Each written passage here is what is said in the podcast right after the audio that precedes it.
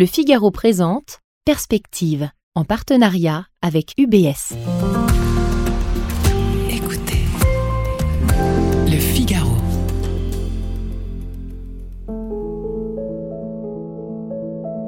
Perspective, regard sur une économie en mouvement, épisode 1, L'ancien monde en accusation. Pendant longtemps, deux univers ont coexisté, celui des marchés financiers d'un côté et celui de l'économie réelle de l'autre. L'économie réelle, ce sont ces citoyens, ces entreprises, ces collectivités locales qui consomment et produisent des biens et des services localement. Depuis les années 70, la séparation s'est creusée entre ces deux mondes, comme deux plaques tectoniques qui s'éloigneraient l'une de l'autre, inexorablement. La financiarisation de l'économie et la mondialisation ont créé de l'incompréhension, du ressentiment dans l'opinion publique. Actionnaires et investisseurs ont endossé le costume des méchants, obsédés par les profits, accusés d'ignorer l'avenir de la planète et le bien-être des hommes et des femmes. Aujourd'hui, ces deux mondes semblent enfin se rapprocher autour d'un constat commun. L'urgence climatique qui menace notre propre survie en tant qu'espèce et la nécessité d'inventer ensemble un monde nouveau, plus inclusif, plus respectueux de la nature et des êtres humains. Et les acteurs économiques sont en première ligne pour relever ce défi. Avec cette série de podcasts, Le Figaro a voulu partir à leur rencontre entrepreneurs, investisseurs, économistes, ils portent un regard éclairé et critique sur les changements qui sont à l'œuvre depuis plusieurs années et sur les défis qu'il reste à relever pour sauver les générations futures et notre planète. La série Perspective a été pensée au moment même où le coronavirus commençait à frapper en Chine. Les entretiens avec nos invités ont été réalisés juste avant mars 2020, juste avant que nos vies ne soient bouleversées par une crise sanitaire sans précédent et que nos économies se retrouvent à l'arrêt du jour au lendemain. Pourtant, même si l'économie a subi un véritable électrochoc, que les cours de bourse se sont effondrés, que la dette publique explose et que beaucoup d'entreprises s'interrogent sur leur avenir, eh bien cette série reste d'actualité parce que la nécessité de réformer, de transformer notre monde, de le rendre plus humain et vertueux n'a pas changé. Parce que plus que jamais, les opinions publiques appellent à repenser la mondialisation et le capitalisme. La série Perspective est peut-être alors à considérer comme un objet précieux, le paradoxe d'un état des lieux, d'une photographie prise au bord du précipice. Et alors que cet état des lieux pourrait nous paraître dépassé, obsolète, eh bien non. Le mouvement est en marche depuis plusieurs années, il doit maintenant résister à la tempête. Je suis Keren Lanchner, journaliste au Figaro, et dans ce premier épisode, je vous emmène à la rencontre d'Alexandra Palt, de Mathieu Cornetti, de Bertrand Badré, de Frédéric Samama et d'Alain Grandjean. Ces professionnels ont avant tout un prisme économique, mais cela ne les a pas empêchés de prendre toute la mesure de l'urgence climatique à laquelle notre monde fait face. Je vous laisse en juger par vous-même. Alain Grandjean, président de la Fondation Nicolas Hulot. À la sortie de la Deuxième Guerre mondiale, on voit toutes les courbes d'exploration, de consommation, de destruction en gros de la planète qui se mettent à s'accélérer à toute vitesse. Et donc c'est assez lié à ce qui a été appelé la société de consommation. Et ceci est évidemment corrélé massivement avec la démographie, parce que c'est évidemment pas du tout la même chose en termes d'impact si on est 10 milliards, ce qu'on sera en 2050, 8 milliards, ce qu'on est aujourd'hui, alors qu'on était euh, au début de l'ère chrétienne, euh, j'ai plus les chiffres en tête, mais disons qu'on était 500 millions. Nous sommes en train de détruire euh, l'écosystème dont nous dépendons pour survivre. Alexandra Palt, en charge de la responsabilité sociale et environnementale de L'Oréal. Au-delà des inégalités sociales, au-delà de l'insatisfaction sociale, de, quand même des mouvements de révolte sociale dans beaucoup, beaucoup de pays, au-delà de ça, ce qui est quand même plus structurant, même si les gens ne se rendent pas encore compte, c'est que on détruit ce qu'on appelle le safe operating space for humanity, c'est-à-dire on détruit l'espace naturel dont nous avons besoin pour notre propre survie. Et donc, un modèle qui fait ça ne peut pas être durable et doit forcément arriver à, à sa fin pour pouvoir construire autre chose qui nous permet d'assurer un avenir. Il y a un économiste libéral que j'aime beaucoup qui s'appelle Jean-Baptiste Say qui disait La nature est infinie, sinon les services qu'elle nous offre, ne serait pas gratuit. Et donc oui, le système fonctionne tant que les fameuses ressources naturelles étaient effectivement quasi infinies. Quand on est quelques centaines de millions d'habitants sur la planète, qu'on a accès à une énergie qui est peu importante par habitant, il y a peu d'impact. Quand aujourd'hui, euh, chacun d'entre nous a accès à 3 tonnes d'équivalent pétrole euh, par an, quand chacun de nous, en moyenne planétaire, émet dans l'atmosphère 7 à 8 tonnes de CO2 équivalent, l'impact de chacun d'entre nous devient considérable en moyenne. Et donc les effets de notre activité économique sur la planète deviennent substantiels, très significatifs, et jusque-là, ils ne l'étaient pas vraiment. On a deux possibilités. Soit on ne fait rien. Frédéric Samama, en charge de l'investissement responsable chez Amundi. Eh bien, dans ce cas-là, à la fin du siècle, il y a à peu près la moitié de la planète qui n'est plus vivable. On peut plus vivre en Amérique du Sud. On peut plus vivre en Amérique centrale, une bonne partie des États-Unis. On peut oublier l'Afrique. Il n'y a plus le Moyen-Orient. Il n'y a plus l'Inde. Il n'y a plus l'Indonésie. Il n'y a plus l'Australie, ainsi de suite. Ce qui veut dire que pour 4, 5, 6 milliards de personnes, c'est soit de la migration forcée, soit une lutte de tous les jours pour essayer de survivre. Donc c'est un chaos absolu. Soit on est très très très actif et en effet on arrive à atteindre 1,5 degré, mais là l'ampleur du défi est sans commune mesure. C'est que sans donner trop de chiffres, mais on est en gros en train de produire 50 gigatonnes de CO2 par an, et la tendance est plutôt à l'accélération, à l'augmentation. Et plutôt que d'être vers une augmentation, il faut qu'on coupe à pratiquement zéro d'ici 2050. Ça veut dire que concrètement, tous les pays, tous les secteurs, toutes les entreprises sont concernées. Les problèmes actuels que nous subissons sont dus à l'extraordinaire capacité de l'espèce humaine et de tous les artifices qu'elle a développés grâce à l'accès à son énergie, l'extraordinaire puissance de l'espèce humaine sur les écosystèmes et sur la planète. C'est-à-dire pour celle-là qu'on appellera probablement Anthropocène, la période géologique dans laquelle on est entré depuis quelques décennies, quelques siècles. Donc la cause principale de nos problèmes, c'est la puissance de l'espèce humaine qui lui permet d'écraser un ensemble d'écosystèmes et de systèmes naturels comme le climat et sa régulation naturelle. Alors maintenant, ce qui fait que on rentre dans l'anthropocène et qu'on a cette capacité, c'est sûr que c'est lié à nos découvertes scientifiques, à nos découvertes technologiques et à un système économique extrêmement efficace qui s'appelle le capitalisme. C'est assez sûr. Et si on prend l'exemple de la Chine, par exemple, la Chine et le système communiste étaient assez polluants. Euh, donc on peut pas dire que le communisme soit propre en termes de rapport avec la nature. C'est pas vrai. En revanche, euh, son entrée dans un capitalisme d'État accélère à toute vitesse l'impact de la Chine sur la nature, exactement comme tous les autres. Donc en fait, ce qui est derrière cette affaire, c'est l'efficacité tout à fait extraordinaire du, du capitalisme.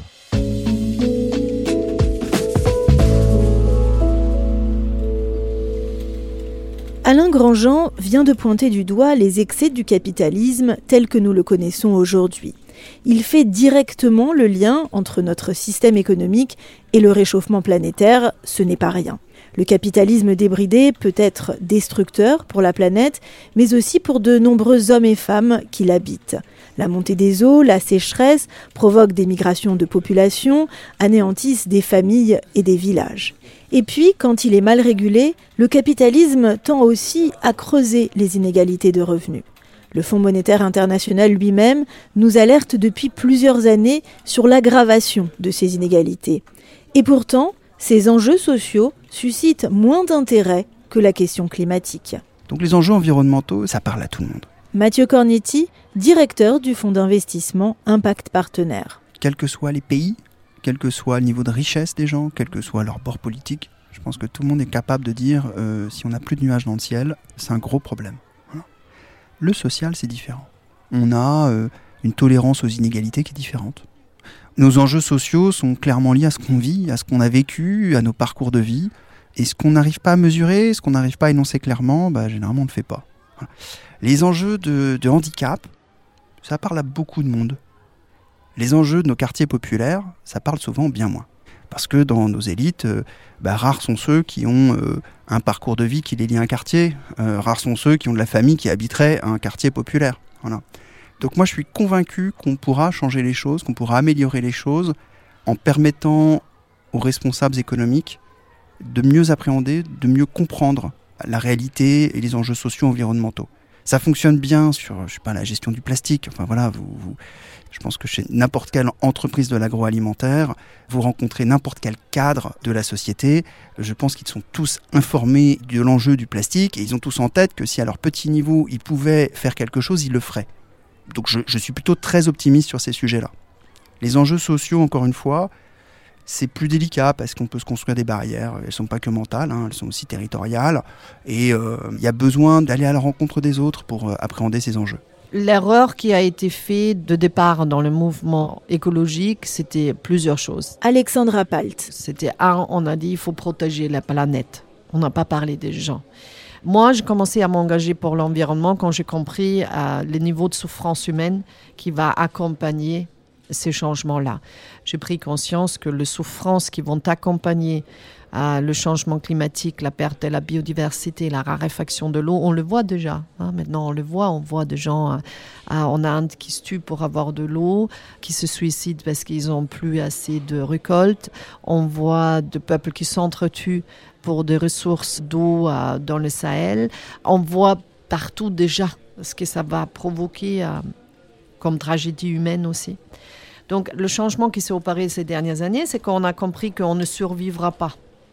Les gens ont compris maintenant que c'est leur vie, leur vie de leurs enfants, et que c'est pas la planète. La planète sera encore là quand l'espèce humaine aura disparu.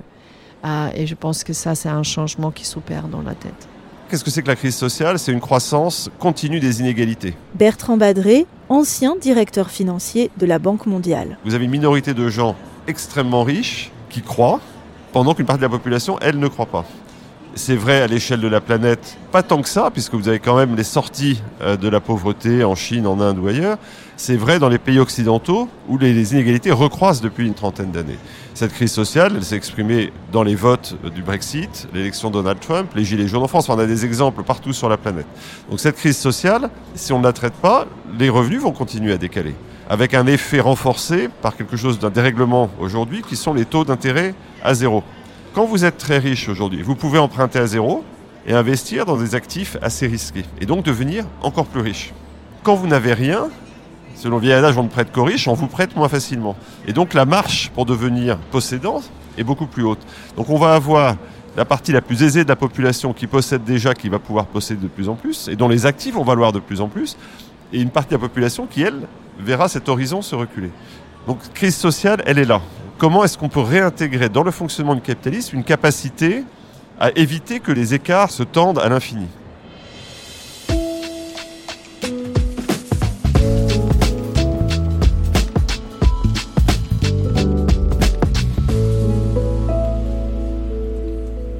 Vous venez de l'entendre, les dégâts de l'économie de marché se situent donc à deux niveaux, environnemental et sociétal. Ces excès, les économistes les appellent les externalités négatives. En clair, il s'agit des nuisances dont le coût est supporté par la collectivité et non par l'entreprise qui les a provoquées. C'est le cas par exemple de l'usine qui pollue son environnement. L'urgence consiste à encourager les entreprises et les investisseurs à revoir ces externalités négatives et à créer des mécanismes permettant de les contrôler, voire de les taxer.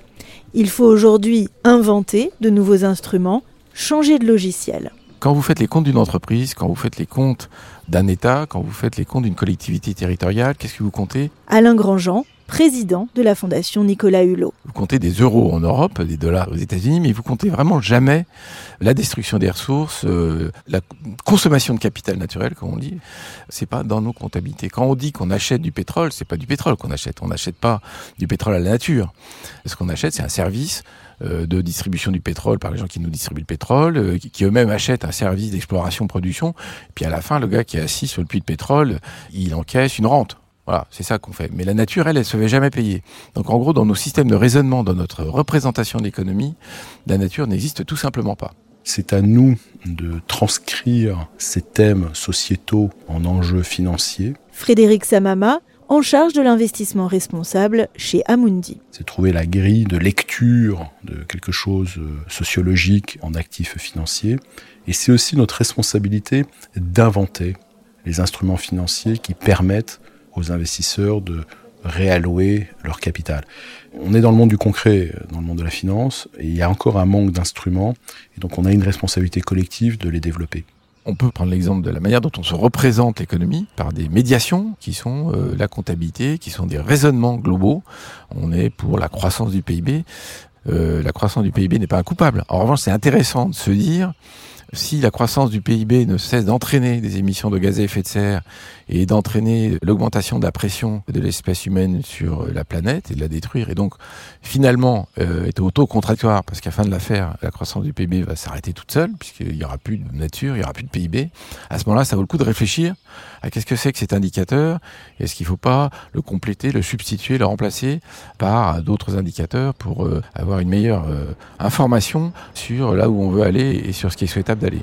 Donc il faut qu'on ramène l'innovation au service, j'aime pas trop le terme économie réelle, mais ça veut bien dire ce que ça veut dire, au service du bien commun, de ce dont les gens ont besoin. Bertrand Badré. J'ai travaillé à la Banque mondiale au moment des accords de Paris, au moment des accords sur le développement durable. On a une feuille de route. Ce qu'on a un peu sous-estimé à l'époque, c'est comment la finance. Faites-moi de bonnes politiques, je vous ferai de bonnes finances, disait le, le baron Louis ou Louis-Philippe. On a un peu négligé cet aspect-là. Et on voit aujourd'hui qu'on a gardé le système financier d'avant pour la feuille de route d'après. Et donc tout l'enjeu, c'est dans les prochaines semaines, dans les prochains mois, dans les prochaines années, de réorganiser ce système financier pour qu'il soit bien au service de cette feuille de route, de ce bien commun qu'on a accepté. Nos invités se demandent donc comment reconnecter la finance à notre quotidien. Comment faire en sorte que l'argent aille vers des activités qui ne compromettent ni la paix sociale, ni la survie de notre espèce? Cet immense chantier n'a rien perdu de son actualité, au contraire. La crise du coronavirus remet au goût du jour des débats récurrents en temps de crise. Par exemple, sur la place des dividendes. Est-il juste qu'une entreprise aidée par de l'argent public utilise une partie de cet argent pour rémunérer ses actionnaires? La question est légitime, elle interpelle de nombreux citoyens. L'urgence est là, la prise de conscience des acteurs réels. Il faut donc bâtir une feuille de route commune et se donner les moyens d'agir, de mesurer, pour avancer ensemble dans la même direction. Après une courte pause, nous reviendrons avec nos invités sur l'histoire récente du capitalisme. Les années 70, la crise de 2008, le tournant de 2015. Autant de dates clés pour comprendre et porter un regard éclairé sur le monde économique d'aujourd'hui. La série Perspective vous est proposée en partenariat avec UBS. UBS, une banque engagée historiquement dans l'investissement responsable. Si la transformation de l'industrie financière est devenue une nécessité absolue, certains acteurs ont pris, bien avant les autres, le virage de la finance durable. Yann Bertrand, responsable de la gestion action chez UBS France, évoque l'engagement de la banque suisse depuis plus de 65 ans. UBS est un pionnier de la finance responsable. Dès 1954, nous lançons les premières initiatives de philanthropie et de bénévolat. On structure davantage l'engagement avec la signature en 1993 en tant que première banque du programme des Nations Unies pour l'environnement. Depuis 10 ans, on a réduit nos émissions de gaz à effet de serre de 75%. Et dès 2015, nous avons été parmi les premières banques à offrir des obligations à impact social qui continuent à remporter un franc succès auprès de notre clientèle privée. Plus sur l'engagement d'UBS dans la finance durable, rendez-vous sur le site ubs.com.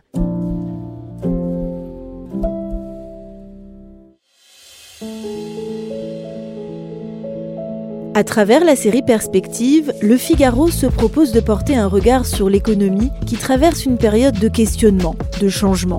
Et la crise du coronavirus pourrait précipiter cette bascule. Repenser le monde d'aujourd'hui et de demain, cela passe d'abord par la démystification des fondements même de notre système économique. Nos invités reviennent sur ce qu'ils considèrent comme la source de ce dérèglement, une espèce de péché originel. Le tournant intervient dans les années 70. Et là, tous les yeux sont braqués sur un homme, Milton Friedman, qui fut conseiller du président Nixon, prix Nobel d'économie et un critique virulent de l'interventionnisme de l'État. Bertrand Badré, ancien directeur financier de la Banque mondiale. Je crois que le modèle du capitalisme dans lequel on évolue aujourd'hui, il prend ses racines dans les années 60 et 70. Ce qu'on a appelé, alors après on peut être d'accord ou pas d'accord, en France c'est toujours des mots un peu sensibles, le modèle néolibéral. Le modèle néolibéral, il s'est imposé après l'élection de Ronald Reagan et Margaret Thatcher au tournant des années 80.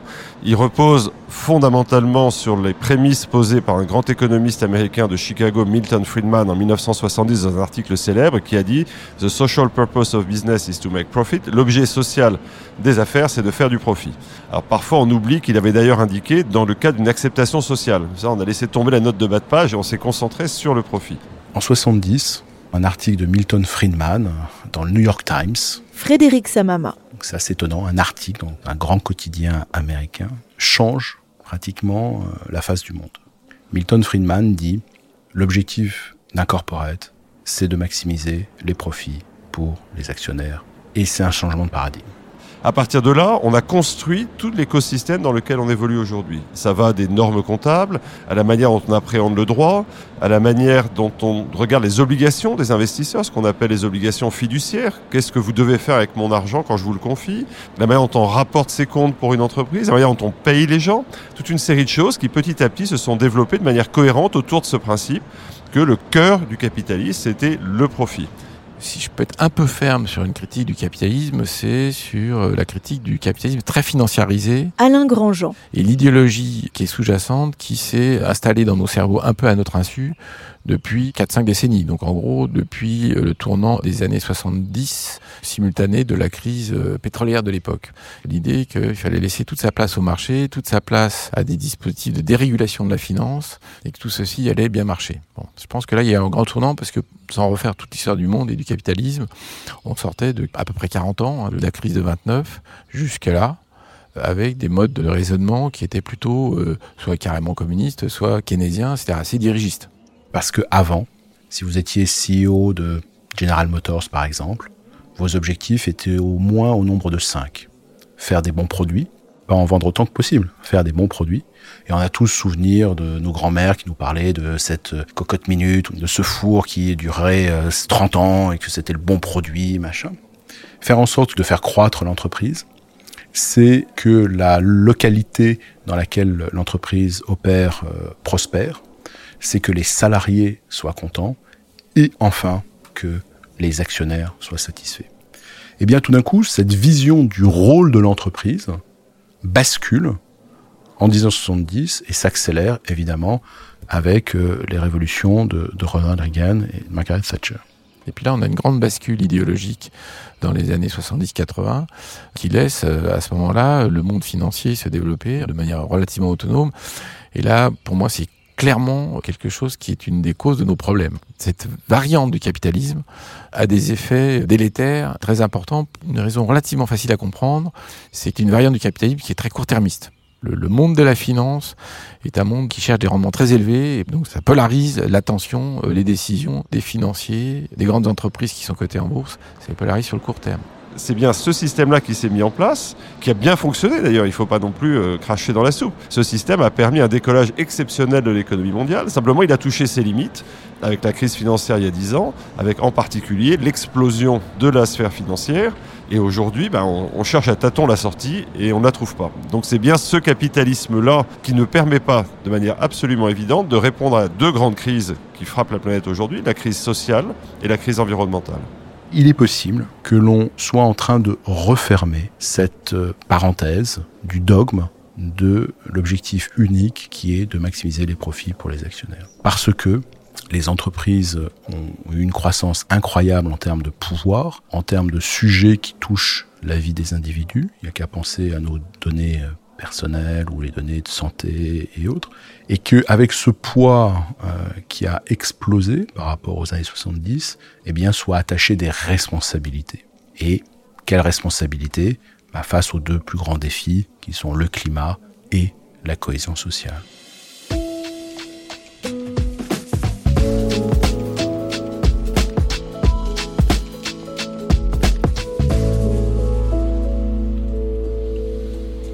Dans ce bref retour historique, nos invités pointent du doigt l'importance qu'ont eu l'économiste Milton Friedman et les dirigeants politiques Ronald Reagan et Margaret Thatcher.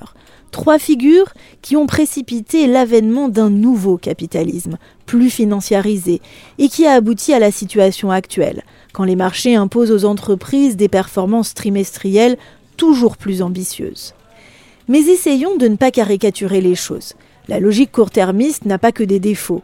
Elle oblige le dirigeant à gérer son entreprise de façon rationnelle et efficace, à améliorer son fonctionnement, à innover pour attirer de nouveaux clients. Tout cela dans le but d'améliorer les résultats, trimestre après trimestre. Mais le manque de vision à long terme a fini par se retourner contre le monde économique.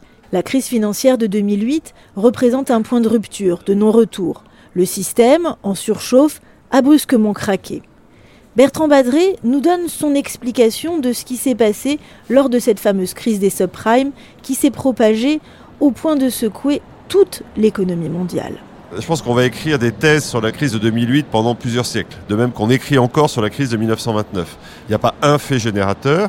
Après, on peut regarder l'enchaînement des événements économiques. Je crois que si on devait résumer cette crise, c'est une crise qui est au confluent de trois tensions.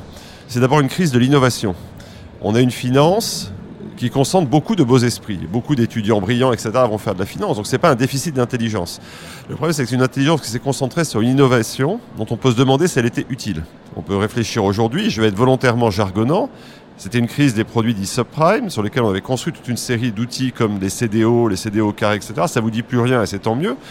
Ces produits, on peut légitimement se demander à quoi ils servaient. Pourtant, il y a des milliards qui ont été investis et qui ont été perdus. Donc on avait une innovation déréglée. C'était une crise de la réglementation, une crise de la régulation, une crise de la supervision. Et cette crise-là, ce n'est pas un accident.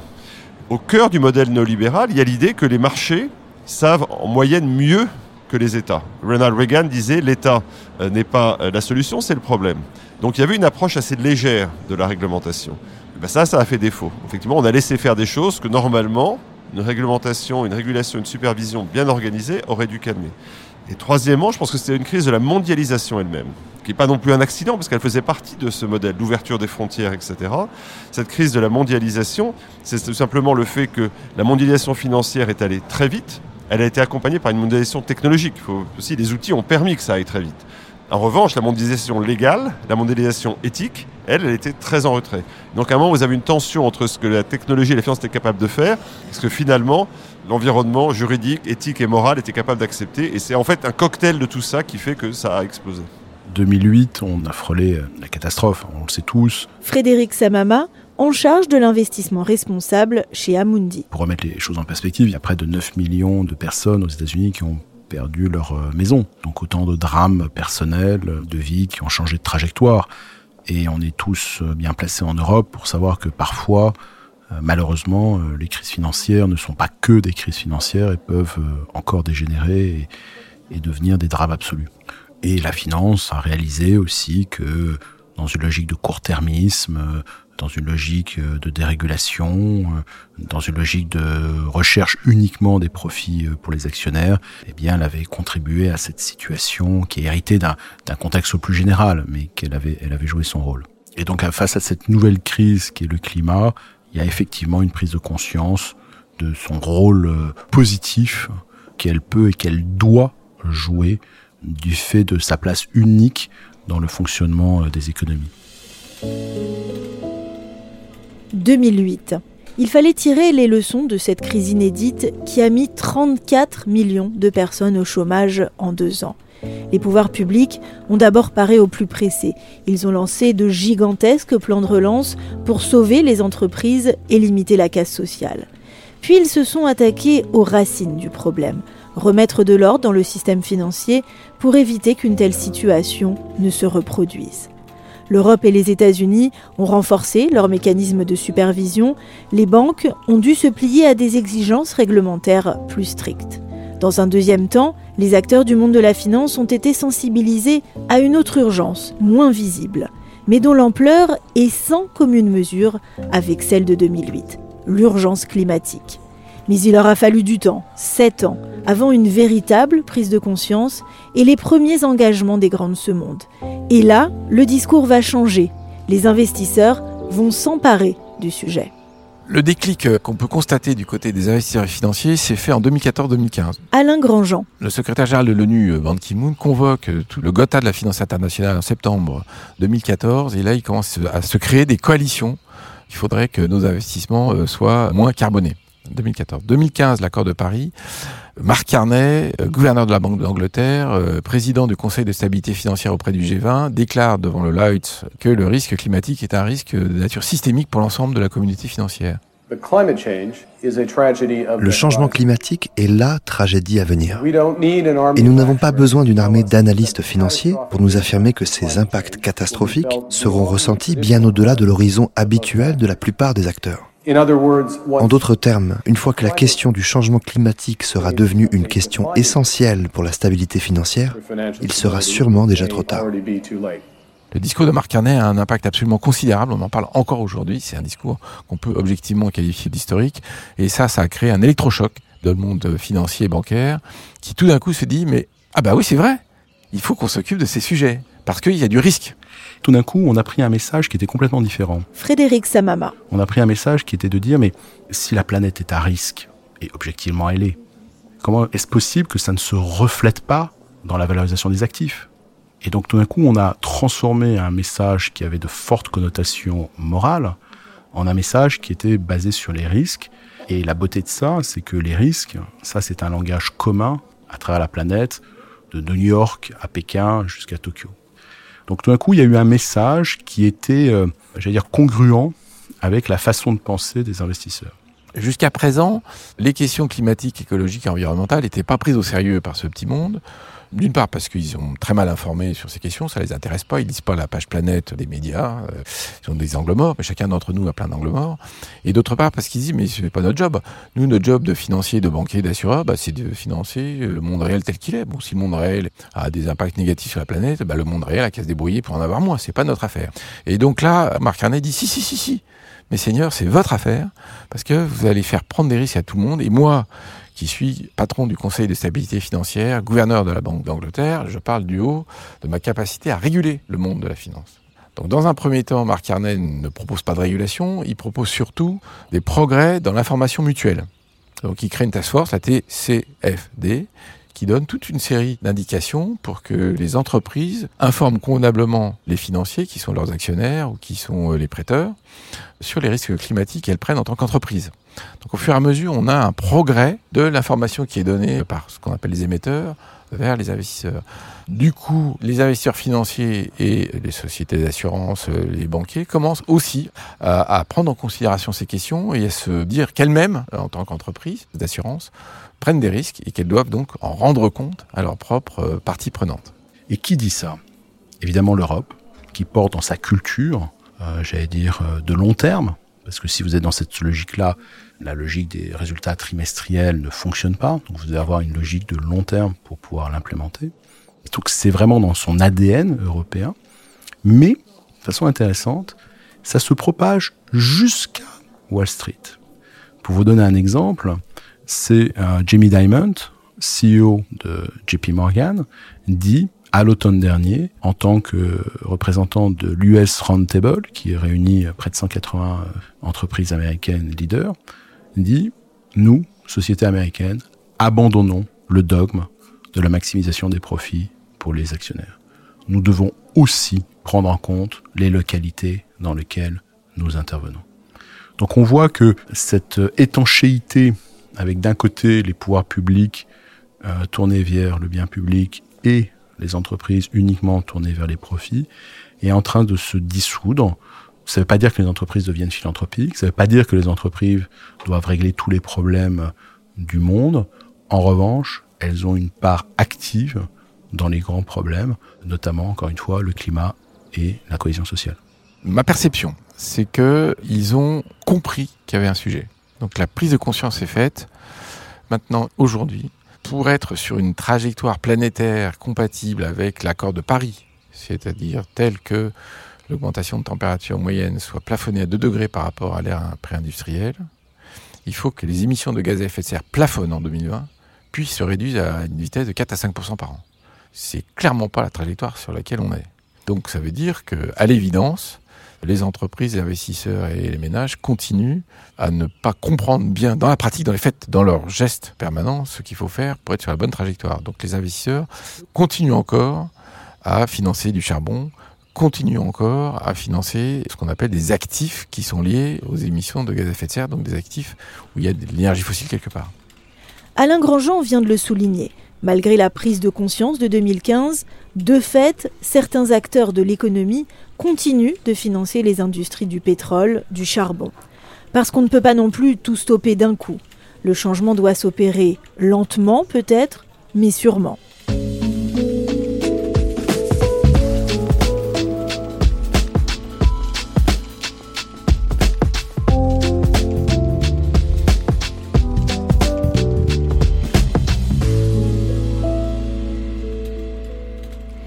Jamais depuis un demi-siècle, le capitalisme n'aura été aussi contesté en tant que système économique et organisation sociale. Plus de la moitié de la planète estime aujourd'hui qu'il fait plus de mal que de bien. Et certains citoyens affirment qu'il faudrait le laisser mourir pour faire émerger un autre système. Un tel changement de modèle peut cependant sembler très risqué.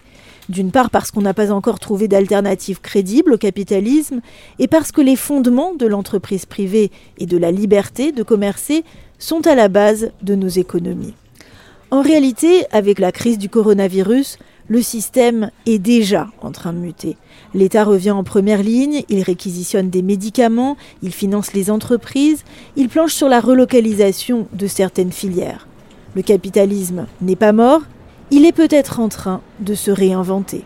On questionne l'efficacité par rapport à la promesse. Bertrand Badré, ancien directeur financier de la Banque mondiale. C'est-à-dire que le capitalisme, il est polyforme, il a changé, il a muté euh, depuis ses origines. Le capitalisme d'Adam Smith n'est pas le capitalisme des barons voleurs de la fin du 19e siècle aux États-Unis, n'est pas le capitalisme étatique qu'on a en Chine aujourd'hui, n'est pas le capitalisme de la Silicon Valley. Il est à la fois tout ça et autre chose. Dans la définition que je me fais du capitalisme, Alain Grandjean. Le capitalisme n'est pas mort, le capitalisme doit trouver de nouvelles modalités. Tous les historiens du capitalisme, je pense, sont à peu près d'accord sur le fait qu'il y a plein de configurations possibles historiques du capitalisme, historique et géographique. Le capitalisme au Japon est assez différent du capitalisme en France, qui est lui-même différent du capitalisme allemand, euh, qui est assez différent du capitalisme américain et qui a peu de rapport avec le capitalisme d'État chinois. Alors certains me disent c'est peu du capitalisme, si quand même. C'est un hybride du capitalisme et du communisme. C'est un communisme politique extrêmement violent, mais ensuite il y a des libertés économiques qui sont données et des capacités aux entreprises de développer assez fortement. Donc il y a des modalités très différentes du capitalisme. Et donc dans cette conception-là du capitalisme, je doute fortement qu'il soit mort. Euh, en revanche, je ne doute pas un instant qu'il faille qu'il se réinvente, mais à toute vitesse, et il se réinventera comme toujours via des combats sociaux, via des crises, des ruptures. Euh, Au début des années 30, il a séparé euh, les banques d'affaires et les banques de détail. Il a pris toute une série de mesures absolument hallucinantes. On pourrait dire, bah, il était communiste ce garçon. Non, c'était un capitalisme assez différent de, celui qui était juste avant la crise. Theodore Roosevelt, président des États-Unis en 1901 à la fin du 19e siècle, aux États-Unis, on avait une moment d'immense tension. On était quelques années après la guerre de sécession, tension raciale épouvantable, tension sociale, développement du féminisme, pression sur la nature. Et Theodore Roosevelt a été ce qu'on appelait un progressiste et a fait toute une série de réformes très rapidement, dont d'ailleurs, sans oublier, la création des parcs naturels américains. Des grands parcs américains datent du début du XXe siècle. Et on l'interrogeait sur, mais euh, pourquoi est-ce que vous faites la révolution? Et il disait, non, je ne fais pas quelque chose de révolutionnaire, je fais ça pour éviter la révolution. Donc l'enjeu, c'est bien rapidement d'adapter notre système pour éviter effectivement une réaction brutale. On n'est plus dans le pourquoi, on est rentré dans le comment. Frédéric Samama, en charge de l'investissement responsable chez Amundi. Et même dans des zones où a priori c'était pas totalement... Euh, je vais pas dire gagné d'avance, mais euh, récemment j'étais invité par la Milken euh, Institute à, à parler au Moyen-Orient et les fonds du Moyen-Orient parlent ESG, parlent risque climatique. Donc vraiment, il y a une diffusion avec une vitesse qui est absolument stupéfiante, tant en termes de pays que de nature d'investisseurs, puisque désormais vous avez les fonds de pension, les compagnies d'assurance et même les banques centrales qui ont mis la question climatique à l'ordre du jour. Donc c'est vraiment un tsunami qu'on est en train d'observer avec une vitesse euh, foudroyante. Le point de bascule était la COP21 et tout a accéléré encore sur les 18 derniers mois. Je pense que la prise de conscience des problèmes, elle est en cours de réalisation et qu'il y a un effet générationnel. Aujourd'hui, euh, en Europe, je pense que la prise de conscience des jeunes est massive. Dans les pays émergents, c'est un tout petit peu plus sophistiqué le raisonnement parce que le rêve de chacun des jeunes dans les pays émergents, c'est d'accéder à notre modèle. Et donc, je pense que les jeunes des pays émergents, pas tellement envie de prendre conscience du fait que ce modèle est problématique, puisque même en rêve. Malheureusement, quand on regarde sur une échelle globale, Alexandra Palt, en charge de la responsabilité sociale et environnementale de L'Oréal. Vous avez le pays on croit le moins à la science, qui sont aussi ceux qui sont bien sûr le plus réfractaires à accepter le changement climatique et, et les données scientifiques. Vous avez des pays euh, qui sont tellement dans une logique de sortir de la pauvreté euh, que les enjeux environnementaux ne sont pas complètement pris en compte, je pense notamment à l'Inde. Et vous avez un basculement, je pense, en Chine qui est en train de s'opérer. Donc, vous avez des situations assez contrastées. en fonction de l'endroit où on se trouve. En Europe, je pense que la prise de conscience est généralisée. Et aujourd'hui, euh, certains se réveillent en se disant bah non, mais attendez, euh, les Chinois, les Indiens, les Indonésiens, enfin, faudrait peut-être qu'ils polluent un peu moins. Mathieu Cornetti, directeur du fonds d'investissement Impact Partenaire. Enfin, juste à comparer avec notre niveau actuel de pollution par habitant, non, non, non. Et, et puis si, si on voit les choses encore une fois du côté de ces pays et de, de ses habitants, la Terre a été polluée jusqu'à présent principalement par les Occidentaux.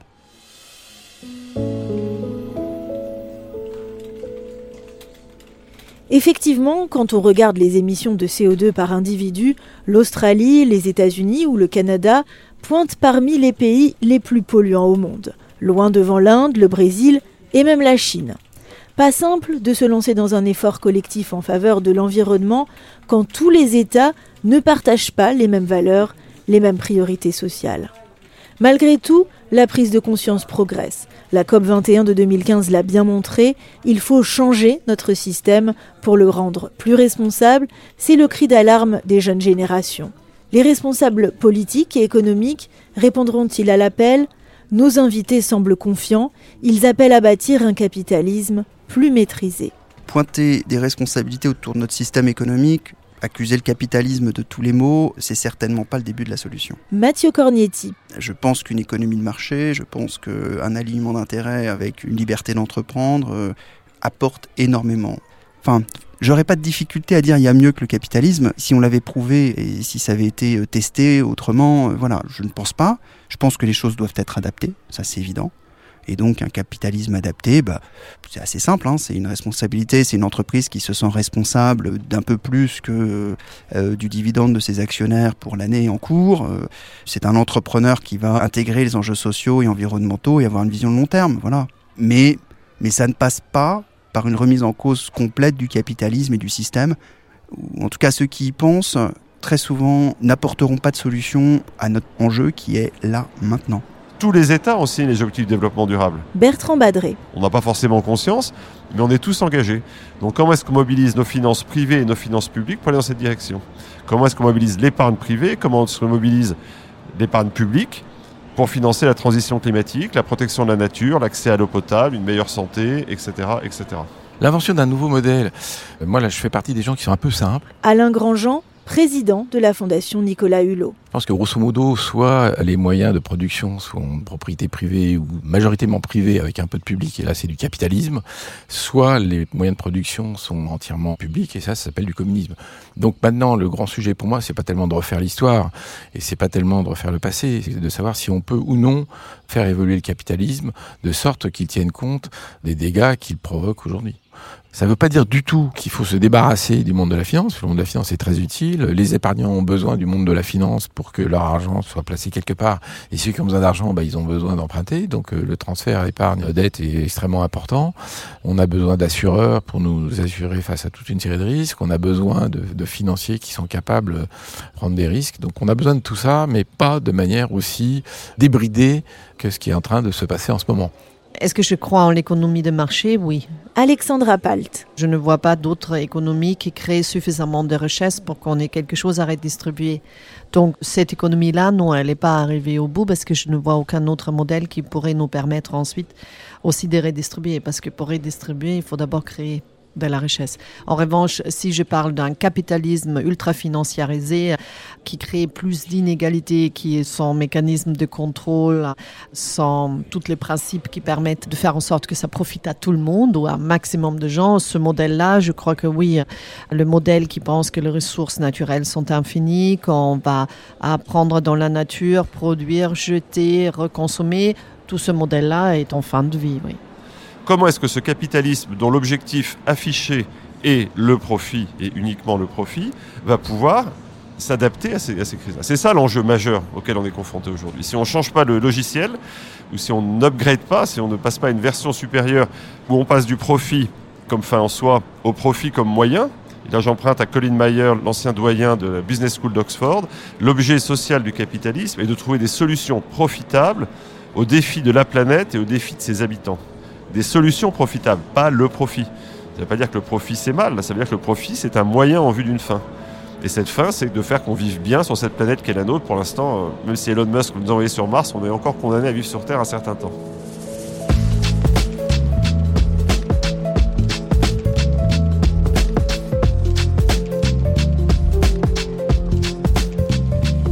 Nous sommes arrivés au bout d'un système. Le monde fait face à un double défi, l'urgence climatique et les inégalités sociales.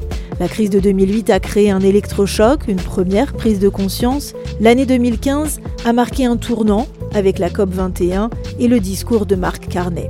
La communauté financière internationale ne peut plus se dérober face à ses responsabilités. Les grands patrons qui appellent aujourd'hui à faire de la relance économique un accélérateur de la transition écologique l'ont bien compris. Pas question pour autant de changer de modèle économique. Il nous faut aujourd'hui le réinventer. Dans le prochain épisode de Perspective, nous plongerons dans l'univers des entreprises. Nous verrons comment ces dirigeants semblent prêts à se saisir d'une nouvelle responsabilité vis-à-vis -vis de la société. Nous évoquerons avec nos invités les changements à mettre en œuvre pour permettre ce basculement. Il en va de l'image de ces entreprises, mais pas seulement. Pour certaines, c'est leur survie qui est en jeu. Perspective, une série originale du Figaro, enquête et écriture, Karen Lanchner, David Federman et Thomas Lestavel. Réalisation et musique originale, David Federman.